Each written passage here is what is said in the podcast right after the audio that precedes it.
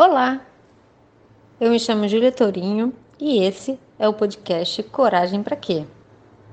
Esse podcast é para abrir a sua cabeça sobre o que é coragem de verdade.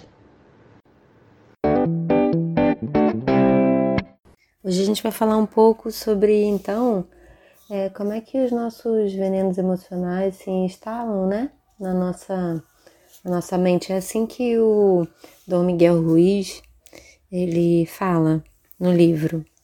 Ele fala que a gente se transfere venenos emocionais e ele usa uma, uma metáfora que ele fala que esses venenos emocionais seriam como se fossem assim, doenças na nossa pele, sabe?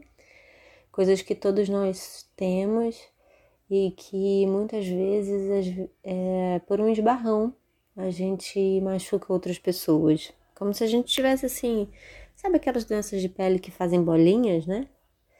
Então, ele fala que esse veneno emocional, ele é criado, fortalecido pelo senso de injustiça, que é um pouco do que a gente falou no último áudio, e que a gente transfere isso através da, da atenção, né? A gente transfere energia para outra pessoa através da atenção, né? E é verdade, né?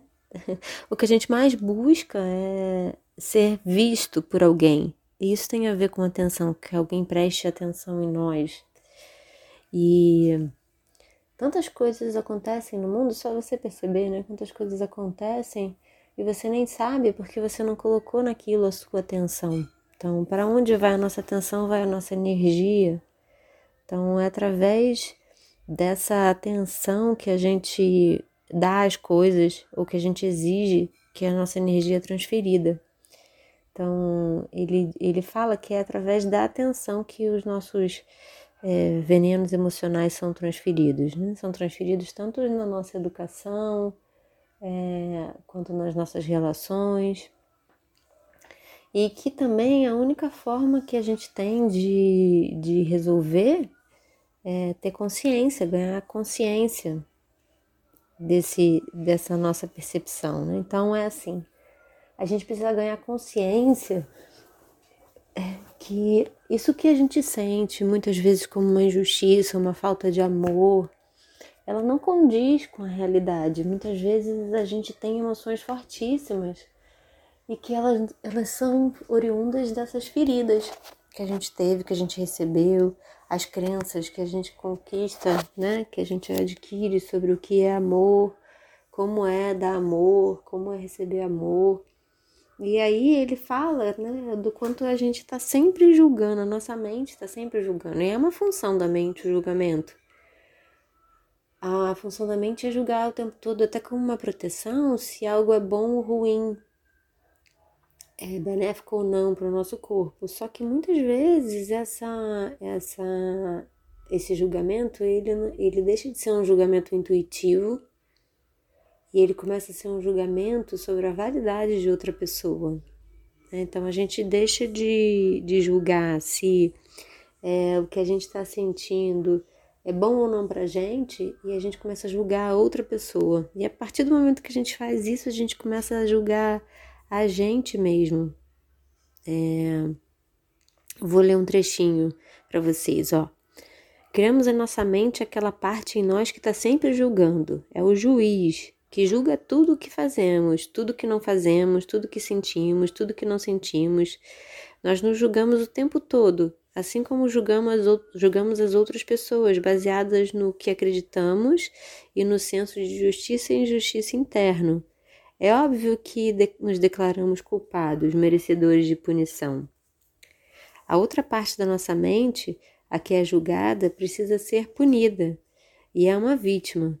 Então, esse lado de nós queixa-se, coitado de mim, eu não sou bom bastante, não sou forte o bastante, não sou inteligente o bastante, por que então eu deveria continuar insistindo? Quando você era criança, você não podia escolher as coisas em que você acreditava e aquelas que você não acreditava.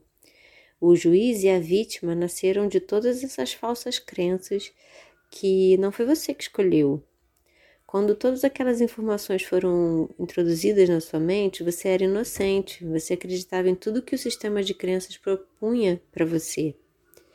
Então, esse é um sistema que foi criado do seu exterior e você acreditou nessa verdade.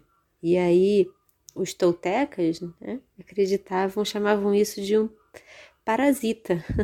A mente humana é doente porque ela abriga esse parasita que suga a energia. E esse parasita é feito das crenças de que você vai sofrer. Essas crenças são tão fortes que, mesmo anos mais tarde, quando você assimila novos conceitos e tenta tomar suas próprias decisões, descobre que essas crenças talvez governem a sua vida. Então, quando a gente é criança, a gente é introduzido a um sistema de crenças que foi também introduzido aos nossos pais, que também antes deles foram introduzidas aos nossos avós, que é esse sistema de punição e recompensa, é esse sistema de castigo, é esse sistema de sofrimento, que segundo é, o livro é, é, prega como não verdadeiro. E eu realmente acredito que a gente não está aqui para sofrer, a gente está aqui para crescer, se desenvolver e sair dessa experiência terrena melhor do que a gente entrou. E, e sim, os, os sofrimentos eles acontecem, mas eles não são é, é, punitivos. Eles são fontes de aprendizado. A partir do momento em que você entende que tudo que acontece na sua vida é fonte de aprendizado e não fonte de castigo, e não que você é punido porque você no fundo é uma pessoa má, você entende e começa a ressignificar as experiências que chegam até você. Mas o que é, o, o, o Dom Miguel Ruiz propõe aqui no livro é que a gente possa. Como é que a gente sai então? Como é que a gente quebra esse ciclo? É através da informação, é através da percepção de que esse sofrimento, que é um sofrimento da vítima, ele é um sofrimento imaginário, ele é uma construção. Por mais que no fundo você sofra, você sinta.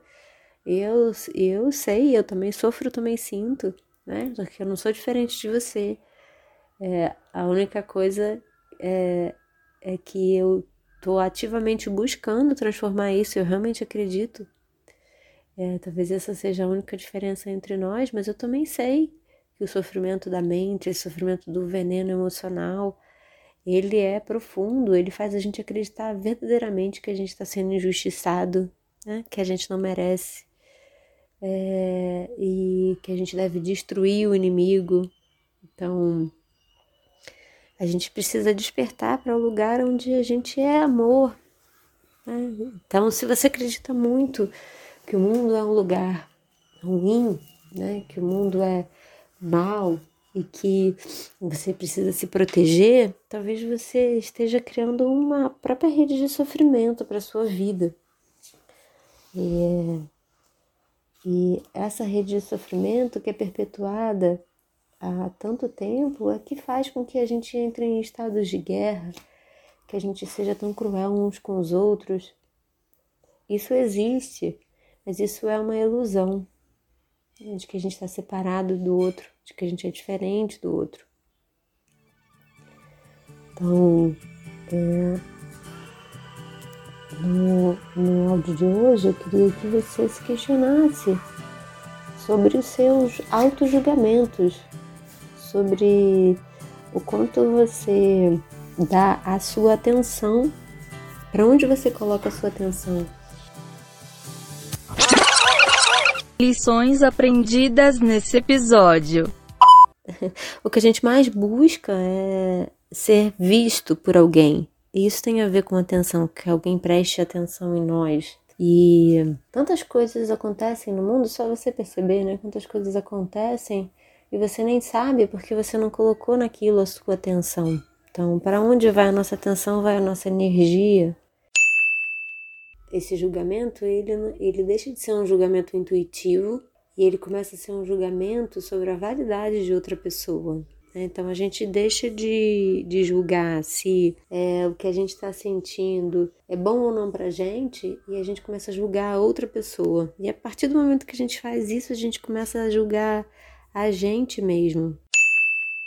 Então, quando a gente é criança, a gente é introduzido a um sistema de crenças que foi também introduzido aos nossos pais, que também antes deles foram introduzidas aos nossos avós, que é esse sistema de punição e recompensa, é esse sistema de castigo, é esse sistema de sofrimento, que segundo é, o livro é, é, prega como não verdadeiro. E eu realmente acredito que a gente não está aqui para sofrer, a gente está aqui para é, crescer, se desenvolver e sair dessa experiência terrena melhor do que a gente entrou.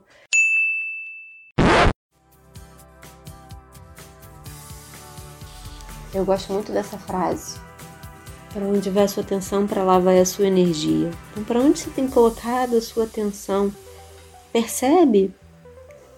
É no seu dia a dia, onde você está colocando e, e o quanto você anda julgando você mesmo e ao outro numa intensidade negativa, sabendo que a gente julga o outro, julga situações a todo momento, mas o quanto você anda com olhos negativos, julgando as experiências como perigosas ou ameaçadoras, ou sempre está estando em estado de defesa. Se você se defende muito da vida, significa que na verdade você se sente muito frágil perante ela. Talvez você até esteja mesmo por estar tá sempre se defendendo. Então, talvez seja a hora de você se expor um pouco mais. É, e se expor um pouco mais não é brigar mais, é brigar menos, é se expor mais vulnerável. É se expor para que as pessoas genuinamente entrem na sua vida, e vejam, porque no fundo, usando o exemplo que ele dá no livro, talvez você se sinta mesmo uma pessoa cheia de feridas, né? cheia toda purulenta, cheia de marcas e pus. Porque na verdade, na maioria de nós somos todos pessoas feridas usando uma capa de perfeição. Então, a nossa cura enquanto humanidade, enquanto pessoas, só vem quando a gente se permite tirar essa capa de proteção e começar a então é, expressar é, quem a gente é, é, de verdade, com todas as feridas e cruzes. Então, eu queria né, que você observasse sobre isso essa semana e a gente se encontra no próximo áudio.